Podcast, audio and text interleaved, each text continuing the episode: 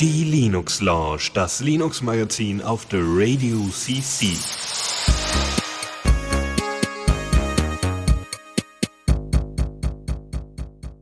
Einen wunderschönen guten Abend hier auf der Radio CC zur, ja, nicht Primetime, sondern zur Linux Lounge. Es wird mal wieder Zeit.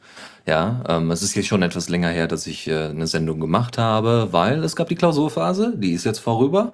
Und somit können wir diese Woche richtig losstarten, beziehungsweise die nächsten drei Wochen. Weil der wette Lukas ist netterweise für mich eingesprungen vorletztes Mal. Und da wurde es dann auf jeden Fall mal wieder Zeit, dass ich jetzt dann eben die nächsten drei Wochen mache und da wird sicherlich der eine oder andere nochmal dabei kommen. Ja, ob es jetzt Tuxi ist oder vielleicht, ja, Philipp wird wahrscheinlich keine Zeit haben, der ist derzeit verhindert.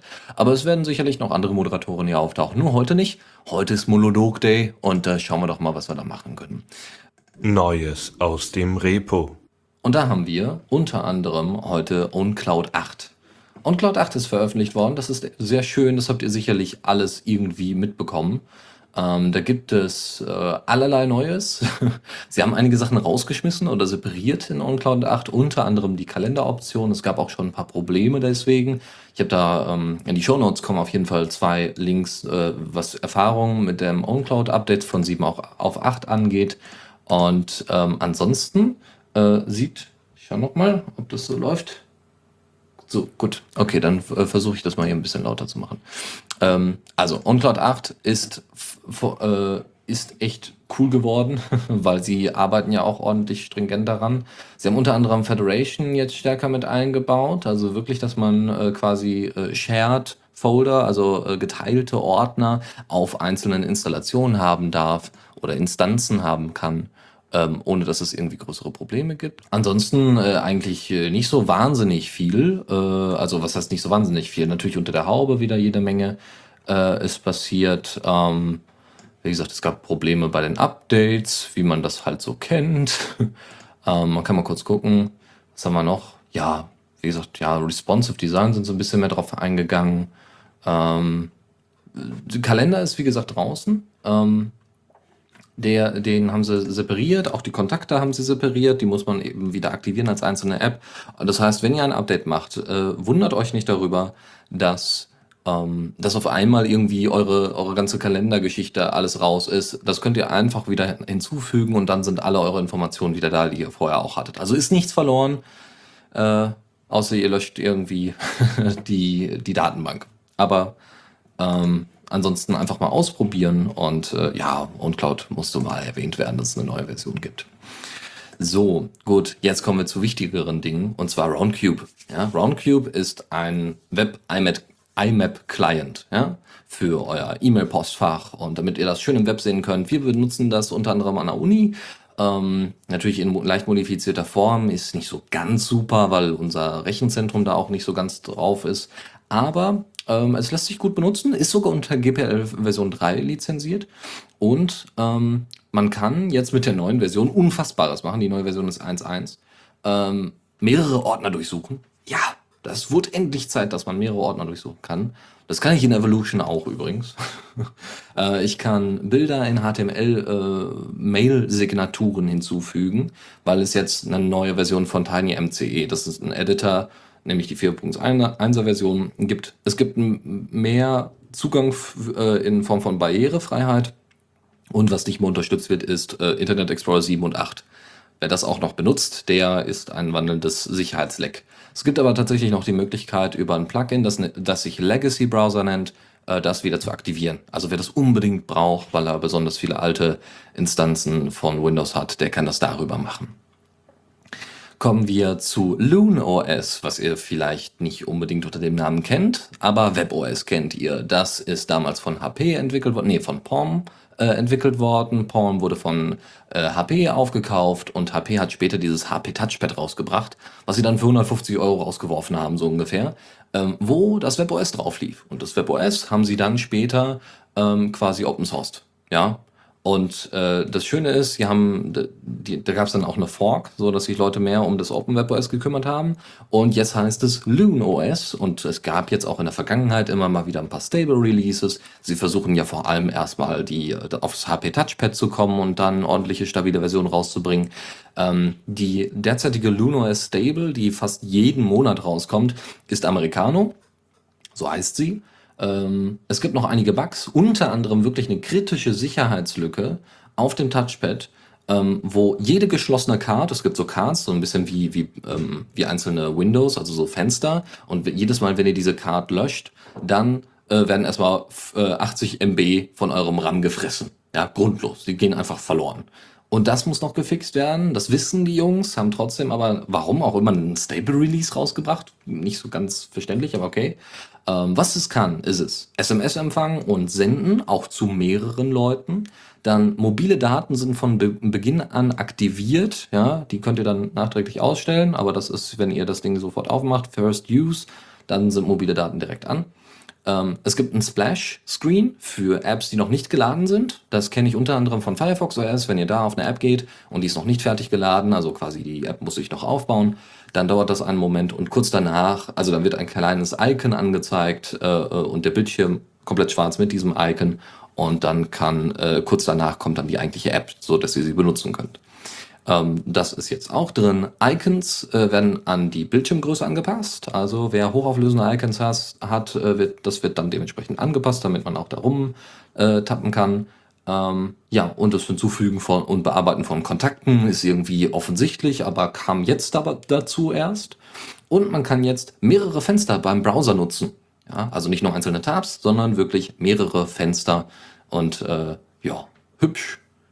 Ähm, ich muss ganz ehrlich sagen, ich habe mich jetzt in WebOS nicht so großartig reingefuchst. Also WebOS sagt ja bekanntlich, dass es mit Webtechnologien wohl gebaut ist. Ähm, aber ich weiß halt nicht, wie das im Einzelnen aussieht. Ich weiß nur, dass ähm, ich glaube, Lukas hatte mal tatsächlich eine, ähm, ein HP Touchpad oder sein Vater hat ein HP Touchpad und äh, der hat da mal womit rumgespielt. Den könnte man mal fragen. Vielleicht äh, greift er das. Ja, vielleicht lade ich ihn nächste Woche mal ein. Vielleicht hat er ja Lust. Und dann kann er ein bisschen, vielleicht noch ein bisschen nachträglich was darüber erzählen. Das zu Loon OS. Wir gehen jetzt weiter zu einem sehr bekannten Desktop, nämlich LXDE, was es ja zwar noch gibt, aber was sich ja in Anführungszeichen geforkt hat, nämlich in die Qt-Richtung. Und zwar heißt das jetzt LXQt. Ähm, in der Version 09 veröffentlicht.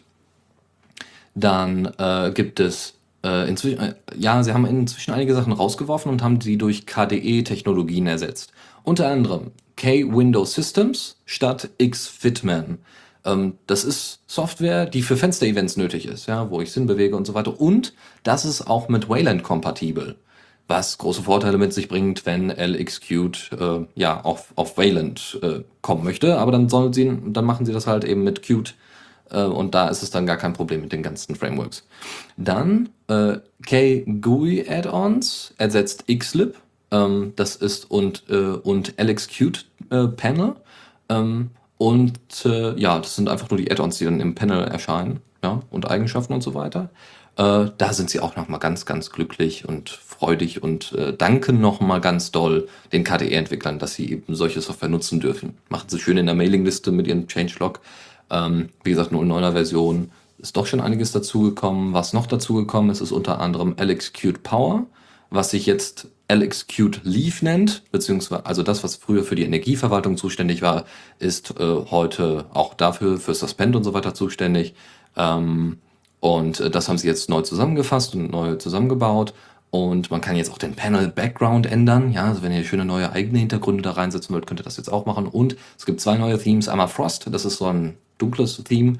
Und Amigo, was ein äh, flat, aber grünes Theme ist, wenn ihr das benutzen wollt.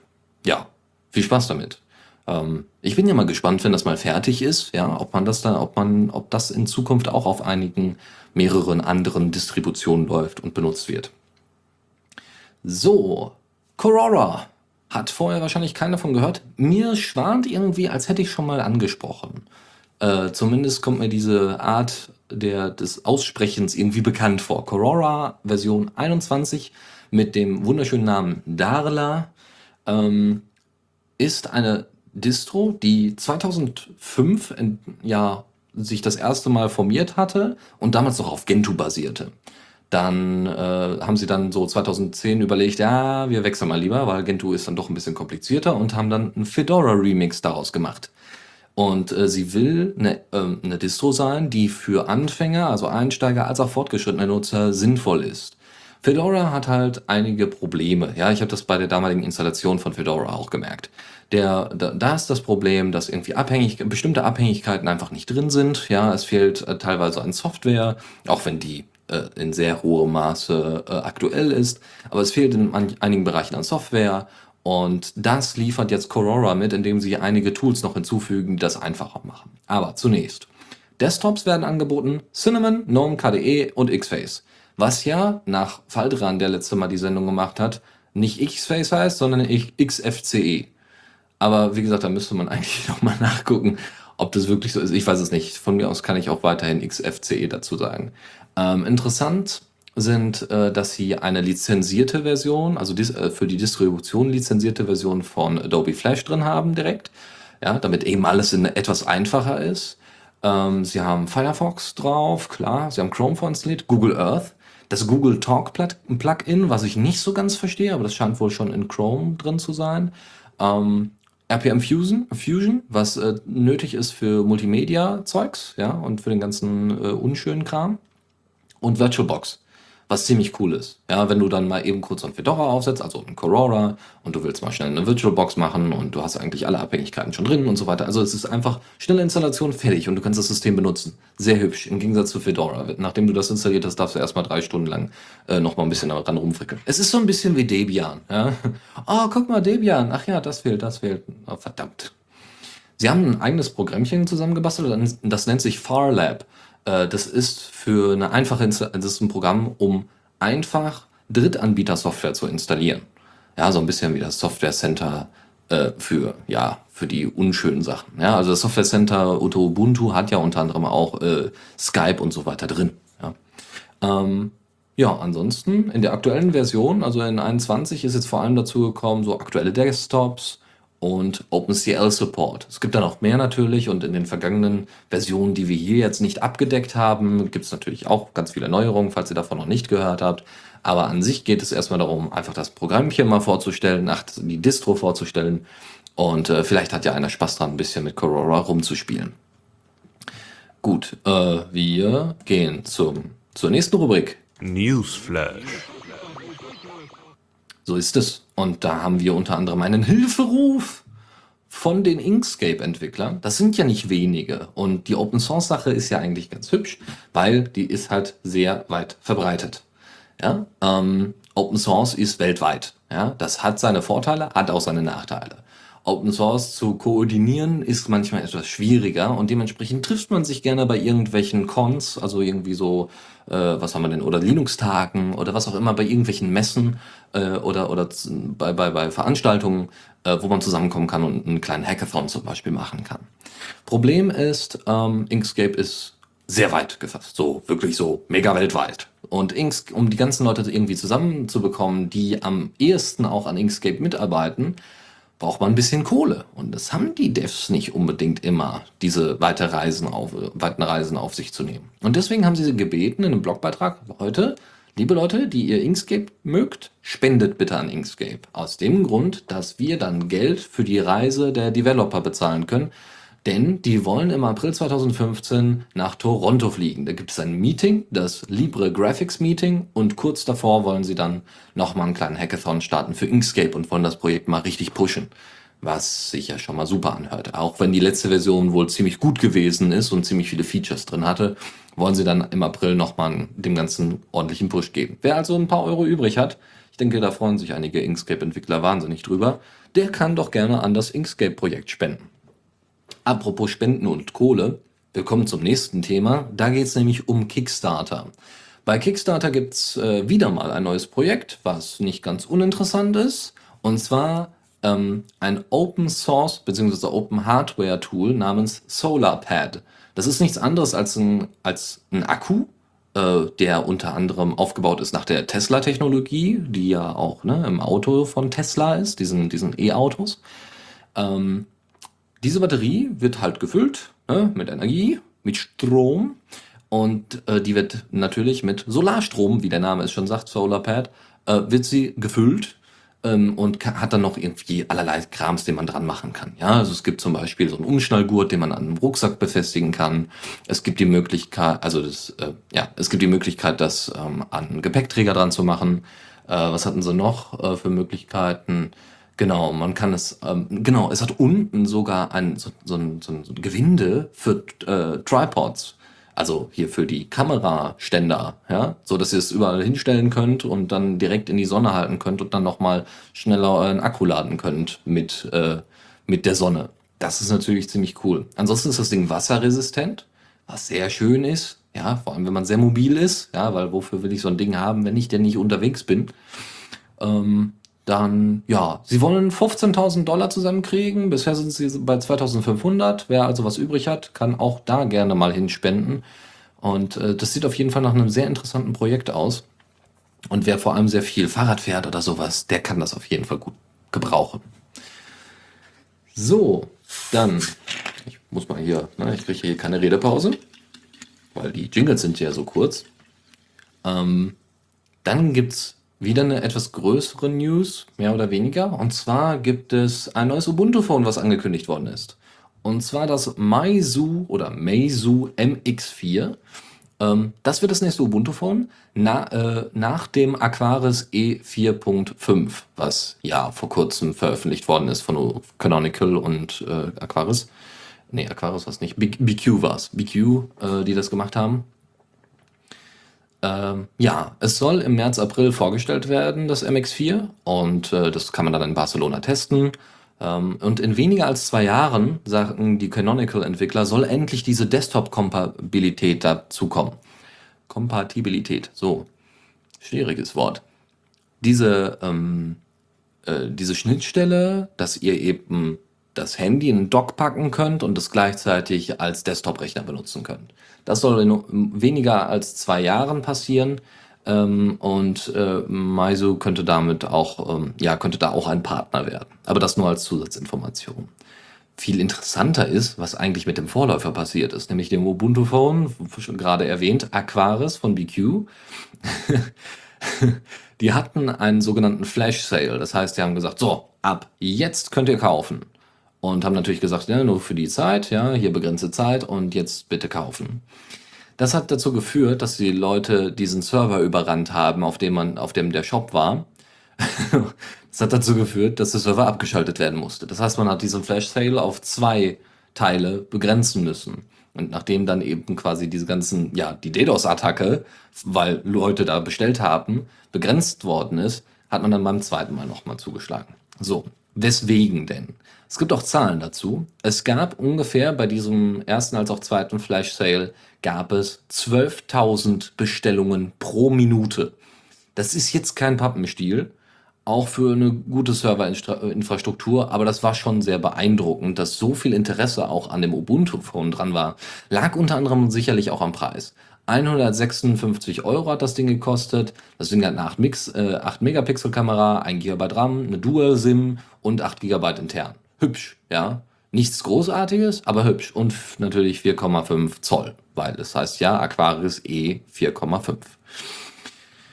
Ja, beim zweiten Flash Sale hat es dann dazu geführt, dass innerhalb, nach 10, äh, dass innerhalb von 10 Minuten einmal der komplette Sale beendet werden musste, weil es einfach keine Telefone mehr gab. Die haben einfach alles weggekauft beim zweiten Flash Sale innerhalb von 10 Minuten, was ziemlich extrem ist. Ähm, ansonsten, ja, ist das nur, also ist Canonical in die Richtung nur zu beglückwünschen. Ähm, weil ich persönlich habe tatsächlich überhaupt kein Interesse am Ubuntu-Phone gehabt. Muss ich äh, ernsthaft zugeben, weil es ist, weiß ich nicht, ich habe mir ja jetzt äh, vor kurzem Selfish OS geholt. Das kommt auch hoffentlich morgen, sagt zumindest mein werter Paket, äh, Paketbetreiber. Mal gucken.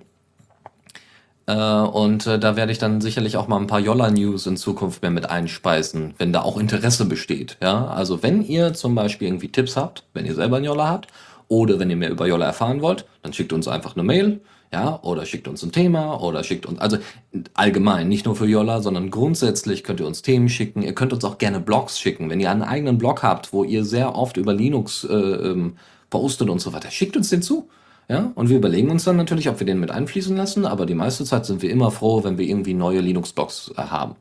Ja, und wenn ihr irgendwie so eine eigene Unterkategorie bei euch im Feedreader habt, dann schickt uns einfach von mir aus alle äh, Feeds, die irgendwas mit Linux in Anführungszeichen irgendwas, sondern eben so themenbezogen, dass wir das hier verarbeiten können, äh, zu tun haben und dann gucken wir mal, ob wir das, äh, ob wir da ein paar von übernehmen können. Wir kommen zu Mozilla. Ja, ich bin ja ein kleiner Mozilla-Fanboy, weil ich mag den Firefox so sehr und ähm, naja, es gibt halt auch einige Leute, die da durchaus gegen sind. Ähm, ich habe die News jetzt mal von einem Blog und versuche dementsprechend auch immer mehr Blogs einzubinden und weniger so die großen Heise und so weiter zu berücksichtigen, also zu berücksichtigen, ja, aber weniger zu verlinken. Dieser ist jetzt von knetfeder.de. Ähm, der hat eine News veröffentlicht, dass Mozilla in Zukunft die Firefox Add-on-Entwickler in der Form begrenzen möchte, dass es nur noch signierte Add-ons gibt, die installiert werden können. Heißt, man muss quasi verifizieren, dieses Add-on ist sicher und man kann halt nicht jedes Add-on, was irgendwo im Internet rumfliegt, nicht jede äh, XPI-Datei einfach reinziehen, äh, sondern man muss sie vorher verifizieren lassen von Mozilla und somit hat Mozilla quasi wieder so ein bisschen Monopolstellung oder versucht Monopolstellung zurückzubekommen. Auf der einen Seite bringt das natürlich Sicherheit, weil nicht jede Software installiert werden kann. Auf der anderen Seite bringt es natürlich auch einen mehr, deutlichen Mehraufwand für die Entwickler mit, so dass sich einige Leute einfach überlegen werden, ob sie weiterhin ähm, für Firefox Add-ons entwickeln. Und das war damals der große Kick, ja? Also Firefox mit Add-ons, cool und so einfach zu installieren, total geil. Und ich kann einfach losentwickeln und das dann online stellen ist nicht mehr. Ja, soll in Zukunft abgeschaltet werden in der Form, sondern soll halt nun, dass es verpflichtende Signaturen gibt, die gegeben sein müssen. Das ist natürlich nicht so schön.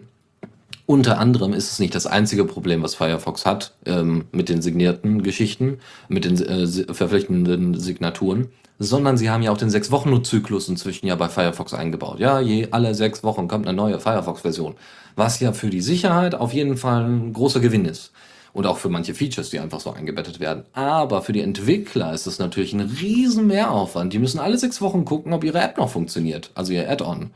Und das ist natürlich nicht besonders toll. Deswegen glaubt zumindest äh, der Betreiber von knetfeder.de, dass höchstwahrscheinlich viele Leute auf SeaMonkey umwechseln werden und da vor allem Add-ons entwickeln wollen. Also, wenn SeaMonkey da nicht auch noch irgendwie Signierung reinmacht, aber das wird wahrscheinlich nicht passieren. Wenn also jemand eine Alternative zu Firefox sucht, die eigentlich Firefox ist, nur ohne den signierten Kram, dann könnt ihr einfach auf SeaMonkey wechseln. Ähm, es gibt irgendwie noch Pale Moon, aber äh, dazu gibt es erstmal jetzt nicht so viel Informationen.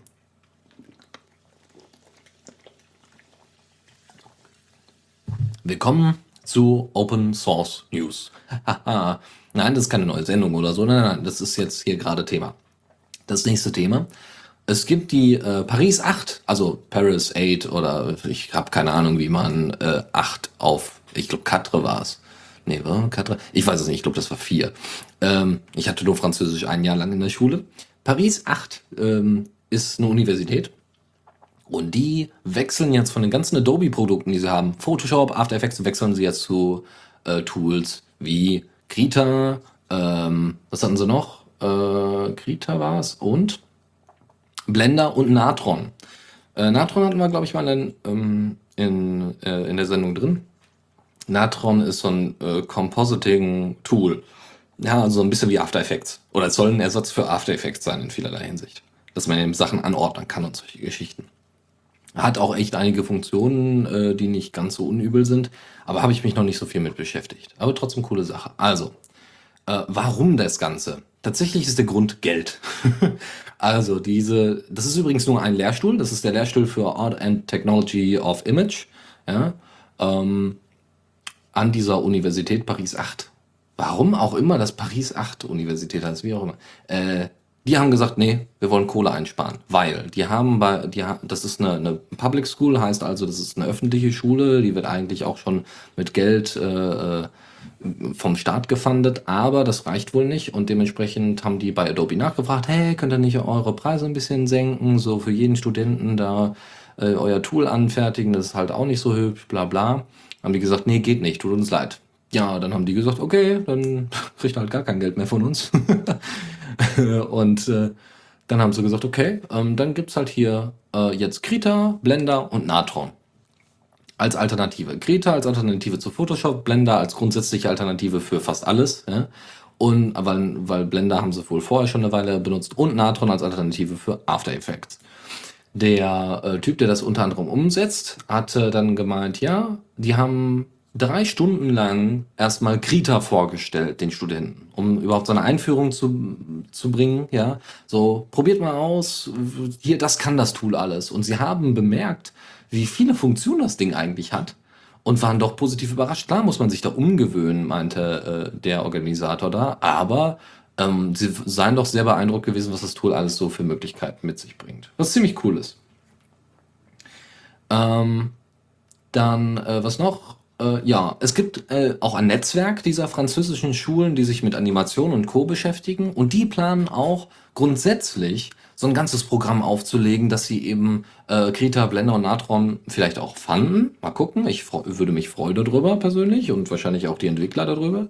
Ähm, ah, und dass sie eben versuchen, diese Tools wieder einzubetten bei sich im Unterricht, ja, und dafür auf die ganze verbreitete Programm, das ganze verbreitete Programm, zum Beispiel äh, Photoshop und Co. zu verzichten, was dazu führen könnte, dass Apple so ein bisschen an Boden verliert und auch Windows so ein bisschen an Boden verliert, weil du kannst ja auf jeden x-beliebigen Rechner das Ding ziehen. Ja, und auf manchen Linux-Installationen funktioniert halt Blender und Natron und Krita ein bisschen besser als auf äh, irgendwelchem portierten Kram, ja, für Mac OS X und äh, Windows. Wäre erfreulich. Mal schauen, wie das weiterläuft. Äh, ist sehr, äh, sehr interessant, vor allem wenn dieses Netzwerk da anschlägt. Ja, das war ja jetzt eine Universität, aber in diesem Netzwerk sind ja noch mehrere Universitäten und Lehrstühle. Ja, und wenn die sich dazu entscheiden, wir setzen das jetzt um, das haben die letztes Jahr im Juni gemacht, dann wird das eine richtig coole Sache und wird vielleicht als Vorbild, als Pilotprojekt auch sicherlich an unsere Universitäten geschwappt werden. Ich hoffe es zumindest. Ja, zeigt mal wieder, dass offene Software äh, oder Open Source Software und auch freie Open Source Software wieder beliebter wird und auch qualitativ durchaus mit einigen anderen Sachen mithalten kann. Sehr, sehr schön. Nebenbei bemerkt, kleiner Fun Fact für schönes Partywissen oder so. Dieses Ding ist, äh, die, die Webseite von Krita ist zusammengestürzt nachdem äh, dieser, dieser Workshop, diese drei Stunden abgelaufen sind mit Krita und Co., ja, wo sie, also diesem Workshop, wo sie den Studenten gezeigt haben, wie Krita funktioniert. Und da ist die Krita-Seite erstmal unter, äh, unter der Last zusammengebrochen, weil, weil sich dann, weiß ich nicht, wie viele Studenten dann gleichzeitig in den Foren getummelt haben und dann machte es flupp und das Ding war weg. Also es ist irgendwie so inzwischen die Zeit der großen Web-Flashmobs, ja. Plötzlich auftauchen und dann einfach mal die Seite down machen. Läuft. So, jetzt äh, sagt äh, Schmidtloch gerade hier im Chat, ähm, ob nochmal das Selfish OS Tablet erwähnt wird. Nein, tut mir leid, das habe ich leider nicht. Ähm, äh, das ist, ähm, das, das konnte ich leider nicht nochmal nachgucken, äh, was doch große Informationen war, hatte ich leider nicht berücksichtigt. Kriegen wir vielleicht in die nächste Sendung. Ich habe ja noch drei Wochen. Ich habe ja noch nächste Woche und übernächste Woche. Ähm, aber das, soweit ich weiß, ist es ja gefundet und im Endeffekt äh, müsste man jetzt gucken, wo man da die News noch rauskramt. Okay, ähm, was After Effects ist? After Effects ist, um, äh, nur als Erklärung, weil Deus gerade im Chat fragt, After Effects ist ein Programm, womit du unter anderem Special Effects machen kannst. Also du kannst zum Beispiel Lichtschwerter auf die jeweilige, also ne, ihr, habt ihr haut euch dann mit Stäbchen, ja, nehmt das auf, also mit Stäben und könnt dann dort ein Lichtschwert drauf projizieren. Das ist ganz cool. Ähm, ansonsten, ja. So, dann äh, kommen wir zu Crunchbang. Ganz kurz nur, weil wir haben noch ein paar Themen, die noch weg müssen. Und zwar, die Entwicklung von Crunchbang wird eingestellt. Crunchbang war eine Distro, die äh, auf Debian basierte und relativ, äh, ziemlich, auf, ich glaube sogar auf Stable war. Ähm, die hatte OpenBox vorinstalliert, die hatte sehr, sehr, war sehr minimalistisch und äh, sah hübsch aus. Vielleicht ein bisschen äh, aufwendig für den einen oder anderen Nutzer, also für den Anfänger vor allem im Bereich Linux und Desktops und so weiter. Aber grundsätzlich ein cooles Tool, weil es vor allem auf sehr niedrigen, also sehr, sehr, sehr, sehr ressourcenarmen Rechnern gut lief, weil sehr, sehr viele Konfigur Konfigurationen dafür angepasst worden waren. Der Entwickler Philip Newborough hat dann gesagt, ja, pf, also er beendet das ganze Projekt, ähm, weil er sieht keine Vorurteile gegenüber dem normalen Debian. Das war wohl in der Vergangenheit anders. Ja, da hat äh, Crunchbang wirklich eine Lücke gefüllt, von wegen Debian, oh, so viel Config ist dabei und so weiter. Ähm, das brauchen wir alles nicht, das kann man doch alles anpassen. Und da sagte Philip Newborough, äh, pff, äh, nö, also da machen wir was Neues. Und jetzt sagt er, nö, das kann Debian jetzt auch inzwischen alleine. Aber er hat gesagt, äh, dass die Community sich dann äh, darüber im Klaren sein muss, wie das Projekt weitergeführt wird. Also weniger, ob jetzt Crunchbang komplett übernommen wird oder so, sondern ob die ganzen Community-Foren und so weiter noch offen bleiben sollen. Interessant ist, dass sich äh, wenige Sekunden gefühlt ähm, danach eine Fork gebildet hat, beziehungsweise ein Projekt, das sich Crunchbang Plus Plus nennt. Und das ist basierend auf Debian Jesse und sie wollen ebenfalls das User Interface sehr geschmackvoll gestalten. Ähm, sie, äh, derzeit basiert die Distribution auf NetInstall, heißt also, ihr braucht auf jeden Fall eine Netzverbindung, um das installieren zu können. Es wird ein neues GTK-Theme geben, es gibt ein neues Faenza Crunchbang, also ein neues Icon-Theme. Und die, ähm, der Vorteil, also warum Crunchbang doch, doch, doch noch sinnvoll sein könnte oder Crunchbang Plus Plus im Moment, ist vor allem, weil die Configs, die angepasst werden müssen, ein riesiger Aufwand ist. Ja, also das ist riesiger Aufwand, wenn du, du willst eigentlich einfach nur eine schnelle Distro haben, die aber trotzdem immer noch relativ aktuell ist und mit der du auch gut umgehen kannst und so weiter. Aber du willst halt nicht von vornherein erstmal gucken müssen, okay, welche Configs muss ich anpassen, damit das besonders äh, auf, auf niedrigschwellig läuft. Ja, weil nicht alles braucht man. Und äh, ja, da bin ich ja mal gespannt, wie sie es auch mit System D und so weiter in Zukunft umsetzen werden. Aber mal sehen. In die Richtung äh, entwickelt sich also auch wieder mal ein Open Source Projekt in andere Richtungen, wie man es vielleicht vorher äh, erwähnt hätte oder gedacht hätte. Es gibt auch Archbang und so weiter, da könnt ihr euch vielleicht auch mal, noch mal ein bisschen informieren, wenn euch das Thema noch ein bisschen mehr reizt. So, dann. Zockerecke. Mhm. Da haben wir zwei Spiele heute nur mal. Ich hätte noch mehr reinpacken können. Ich habe mich jetzt auf das Nötigste begrenzt und zwar From the Depths. Was für einen Deutsch-Muttersprachler echt schwierig auszusprechen ist. Das ist so ähnlich wie StarMate. Es ist, ähm, StarMate hatten wir mal vorgestellt, das war im Endeffekt Minecraft in Space. Ja, es war nichts anderes als, ich baue jetzt mir mein Raumschiff und dann gibt's einen Motor hinten dran und dann kann ich vorne so Geschütze drauf bauen und bla bla bla. Und das ist alles First Person und dann sitzen wir auf unseren Geschützen und gucken dann anderen Leuten zu, wie sie abgeknallt werden von unseren Geschützen. Yay! Naja, das gibt's jetzt auch in anderer Form, nämlich äh, deutlich mehr down to earth, wortwörtlich. Es geht nämlich tatsächlich um, ähm, um Krieg und Gefecht, trotzdem weiterhin, aber halt nicht in Space, sondern ganz locker flockig auf der Erde. Ihr könnt Kriegsschiffe bauen, ihr könnt Kriegsflugzeuge bauen, ihr könnt Kriegsmaschinerie bauen und solche Geschichten. Da sind auch echt geile Sachen entstanden, unter anderem äh, so große, ähm, große Quietscheentchen, die aus ihren Augen Laserstrahlen schießen können. Ist das nicht cool? ähm, ja, StarMate zum Beispiel im Vergleich hatte da ziemliche Probleme, Probleme, was die Baummechaniken angeht. Also das war nicht so fluide, das, das funktionierte nicht so ordentlich. Und vielleicht kann From the Depth das ein bisschen besser machen. Ist wie gesagt First Person und ist derzeit als Early Access auf Steam. Wer also sich da mal umgucken möchte, kann das gerne tun. Weitere Geschichte? Ähm, und zwar, also weitere, eine Ankündigung für ein kommendes Spiel, das auch für Linux veröffentlicht werden wird, 2016. Ja, ist noch ein bisschen hin, aber man kann es ja schon mal erwähnen. Ähm, das ist A, äh, AER, ja, also AER. Das ist ein atmosphärischer Adventure-Platformer. Ihr müsst euch schwebende Inseln in der Luft vorstellen. So ein bisschen wie Bioshock Infinity. Nein, Infinite war es ich glaube, ja, ich weiß nicht, ob das unbedingt schwebende Inseln waren, aber ich glaube, es war in der Luft, ja. Ähm, ich glaube, in Minecraft gibt es inzwischen auch schwebende Inseln oder sowas. So müsst ihr euch das vorstellen.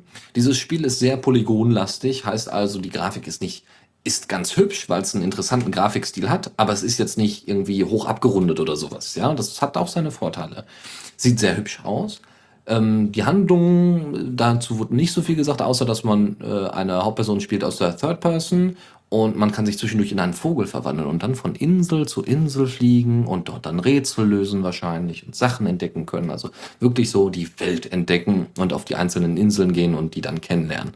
Äh, sieht sehr hübsch aus, muss ich ganz ehrlich sagen. Ich war sehr davon angetan und hoffe natürlich, dass es in äh, Zukunft auch ein Erfolg werden wird.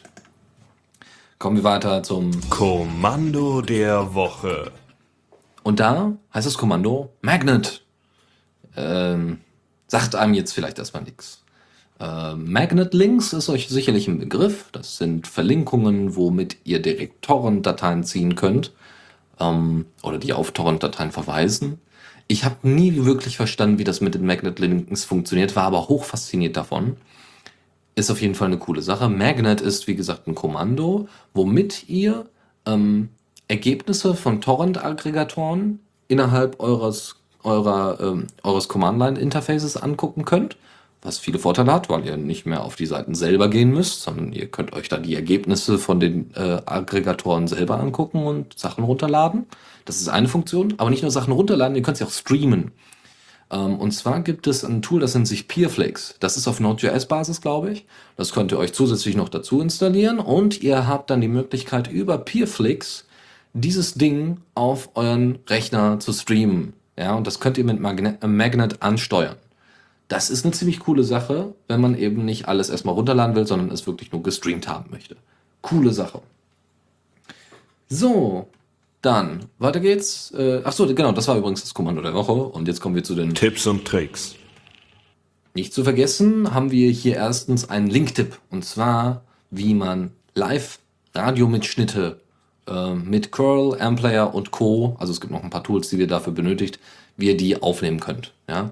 Wenn ihr also mal beim WDR oder bei, beim BR oder sonstigem Radio eures Missvertrauens ähm, reinhören wollt und Sachen aufnehmen wollt, könnt ihr das gerne tun. Das könnt ihr dann damit machen. Da gibt es einen kompletten Blogbeitrag zu. Bei uns braucht ihr das nicht machen, weil erstens gibt es die ganzen Songs, die so, äh, die wir spielen, gibt es online und werden meistens noch nachträglich verlinkt nach den Sendungen. Ansonsten kann man danach suchen, wenn sie im Autostream sind. Und unsere Sendungen werden sowieso veröffentlicht. Ihr braucht bei uns nicht mitschneiden. Äh, meistens sind die nachträglichen, also die Sendungen nach der Sendung, nach dem Livestream, sowieso besser, weil sie doch mal geschnitten worden sind oder noch mal ein bisschen verbessert worden sind. Äh, steigert den Hörgenuss. Dann, äh, nächstes Thema ist KeySync. Das ist ein kleines, nicht ganz zu unterschätzendes Tool, was ihr sicherlich braucht, ähm, wenn ihr mit OTR viel macht und wenn ihr vor allem auf vielen Devices unterwegs seid. Folgendes Szenario. Ihr habt ein Smartphone und ihr habt einen Rechner, einen Desktop-Rechner oder einen Laptop oder so. Und da ist ein Pigeon drauf und da ist OTR installiert und ihr habt jahrelang über Pigeon habt ihr Leute verifiziert. Ja, ihr habt den Fragen gestellt, damit ihr erkennen könnt, ist das wirklich die Person? Oder ihr habt Schlüssel miteinander, also IDs miteinander, Fingerprints, genau, das war das Wort. Fingerprints miteinander verglichen, so dass ihr erkennen konntet, ah, das ist wirklich die Person, mit der ich da äh, in OTR äh, spreche. Ja, das ist wichtig, um Vertrauensbasis aufzustellen und so weiter. Alles super. Jetzt habt ihr euer Smartphone und habt jetzt so ein ganz neues, tolles Tool äh, gefunden. Das ist nämlich irgendwie so ein XMPP-Messenger und der kann OTR. Ist total geil. Conversations kann das, glaube ich. Conversations ist bei euch auf dem Smartphone installiert und ihr loggt euch ein und ihr merkt, verdammt, meine ganzen Keys sind gar nicht gesynkt. Also ich sehe nicht, wen ich bereits das Vertrauen ausgesprochen habe. Jetzt muss ich vielleicht jedem nochmal eine Frage stellen oder nochmal die Fingerprints äh, mir angucken von dem anderen, um dann zu sagen, ah, das ist richtig. Und das könnt ihr mit KeySync überbrücken, indem es ein Export- und Import-Feature gibt. Ähm, teilweise glaube ich sogar, dass das live funktioniert. Also ihr könnt halt äh, äh, beidseitig funktioniert das. Ihr könnt also auf der einen Seite Conversations, Leute direkt dann vergleichen, ah, läuft, weil das mobile Gerät hat man sowieso öfters dabei als dann den Laptop, um dann Keys zu vergleichen.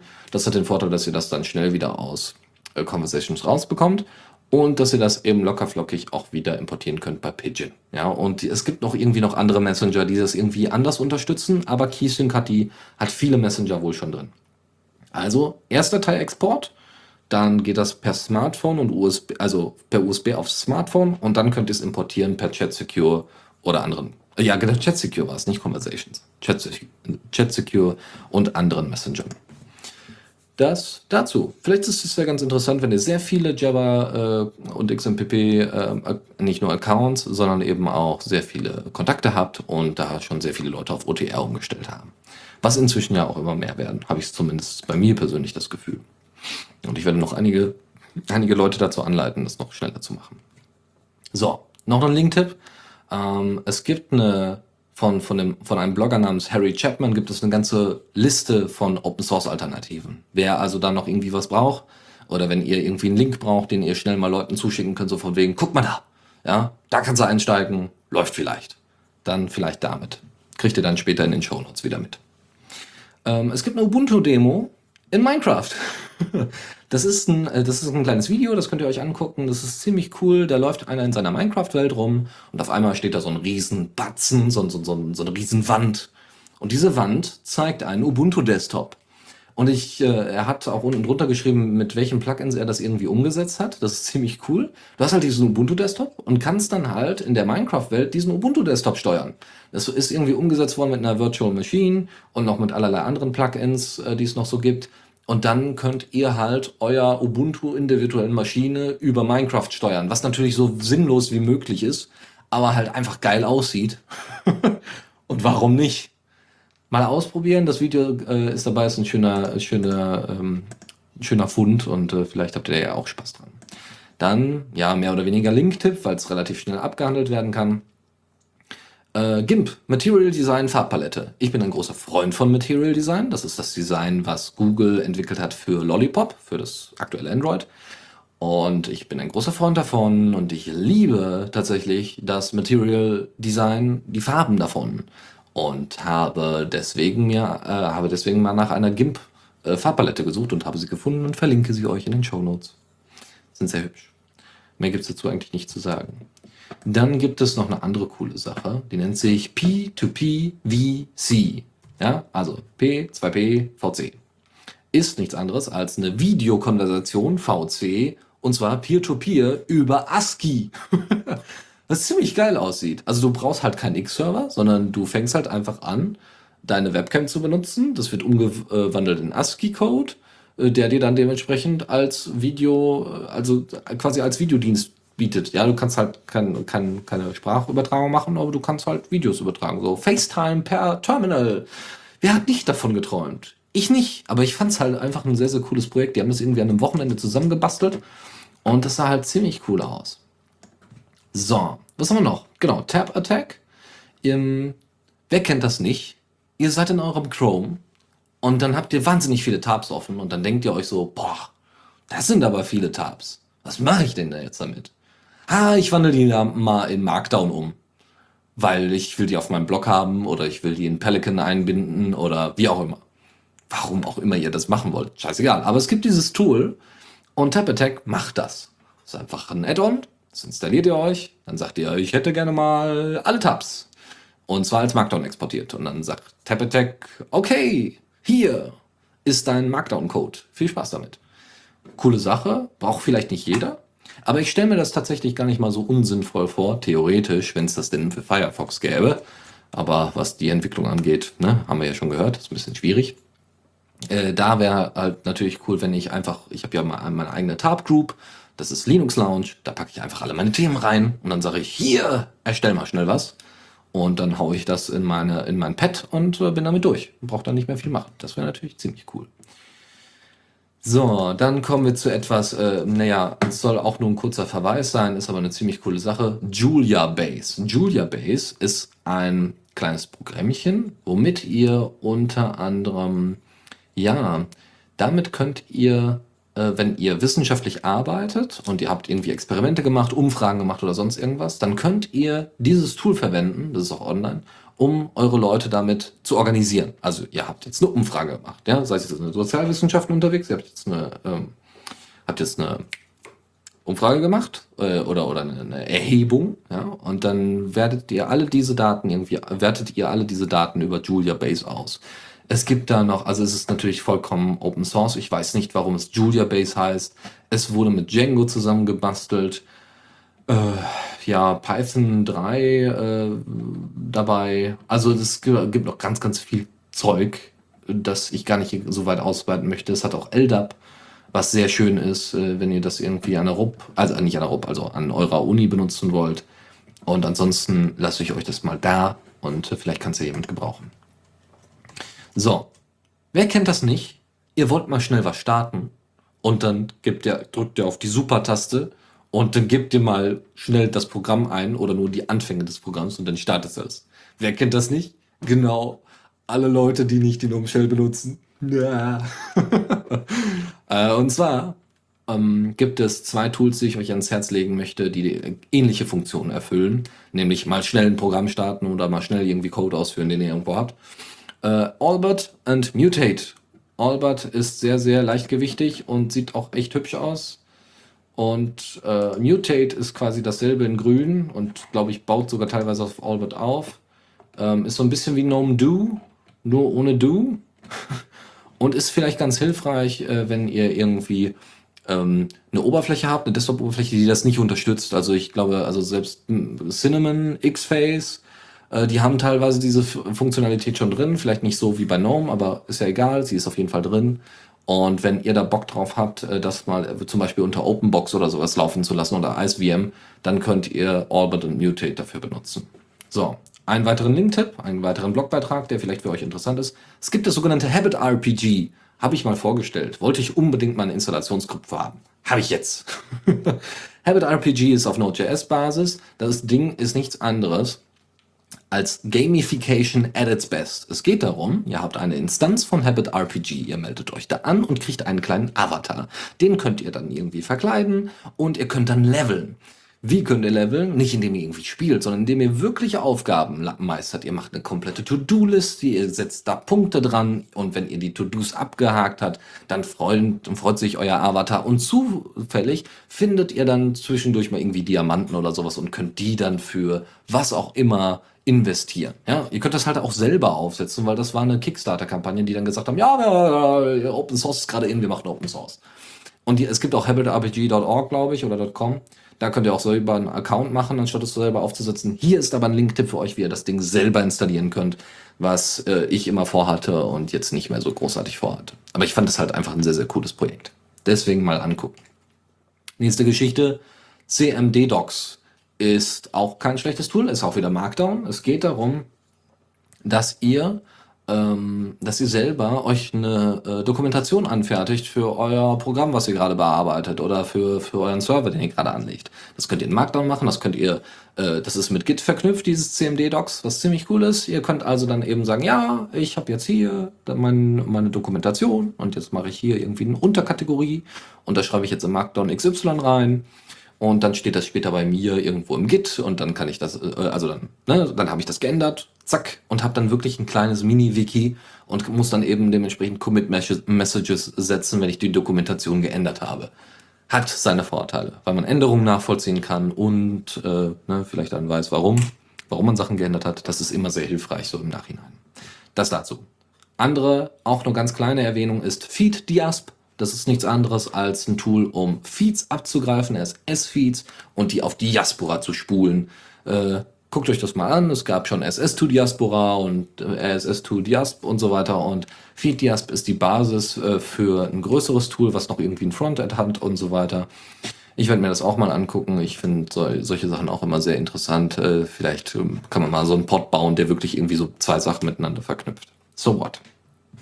Ähm, ja, Letzte Sache, die eigentlich nicht großartig neu ist oder sowas, aber die man mal wieder sagen darf. Es geht wieder um Hilfe, wenn ihr mit GIMP oder am besten, nee, mit GIMP nicht, wenn ihr mit Inkscape gut klarkommt und gerne Icons baut, die sehr kontrastreich sind, dann ist diese Aufgabe was für euch. GNOME braucht Hilfe beim Icon Pack. Es gibt äh, ein Icon Pack, das extra Hochkontrast Icons anbietet für Leute mit Sehbehinderung in jeglicher Form. Das hat das ist total super, ja, dass sie da so behindertengerecht vorangehen. Fantastisch. Brauchen aber Hilfe dabei, weil noch immer nicht alle Sachen fertig sind. Und wenn ihr da Bock drauf habt, dann könnt ihr da ein paar SVG-Files äh, erstellen. Es gibt eine komplette Liste, was alles abgehakt werden muss, welche Tools schon abgehakt sind und welche nicht und welche überhaupt irrelevant sind, dass sie irgendwie größere Icons oder ne, spezielle Icons bekommen.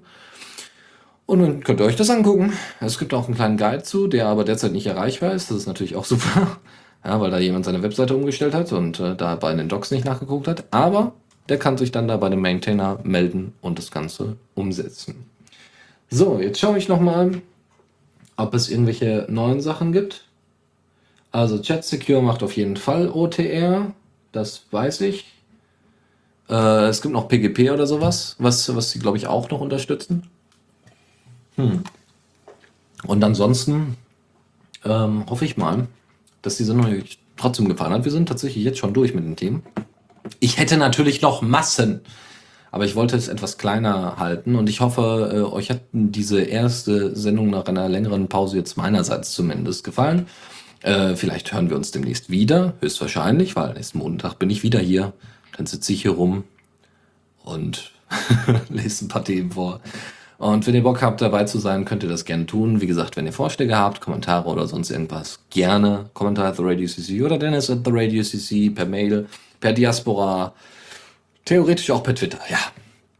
Da werde ich es aber nicht unbedingt sehen. Ähm, dann Schmidtlauchs, also Trolli Schmidtlauchs äh, Beitrag von wegen Ta äh, werde ich dann hier schon mal mit reinpacken und dann hört ihr dazu nächste Woche mehr. Dann wünsche ich euch noch einen schönen Abend und wir hören uns demnächst wieder. Vielen Dank fürs Zuhören. Die Shownotes findet ihr auf theradio.cc zusammen mit dem Mitschnitt und dem RSS-Feed der Sendung. Solltet ihr Ideen oder Themen für uns haben, dann schreibt uns einfach an kommentar at theradio.cc. Wir freuen uns immer über konstruktive Kritik zur Sendung. Bis in einer Woche.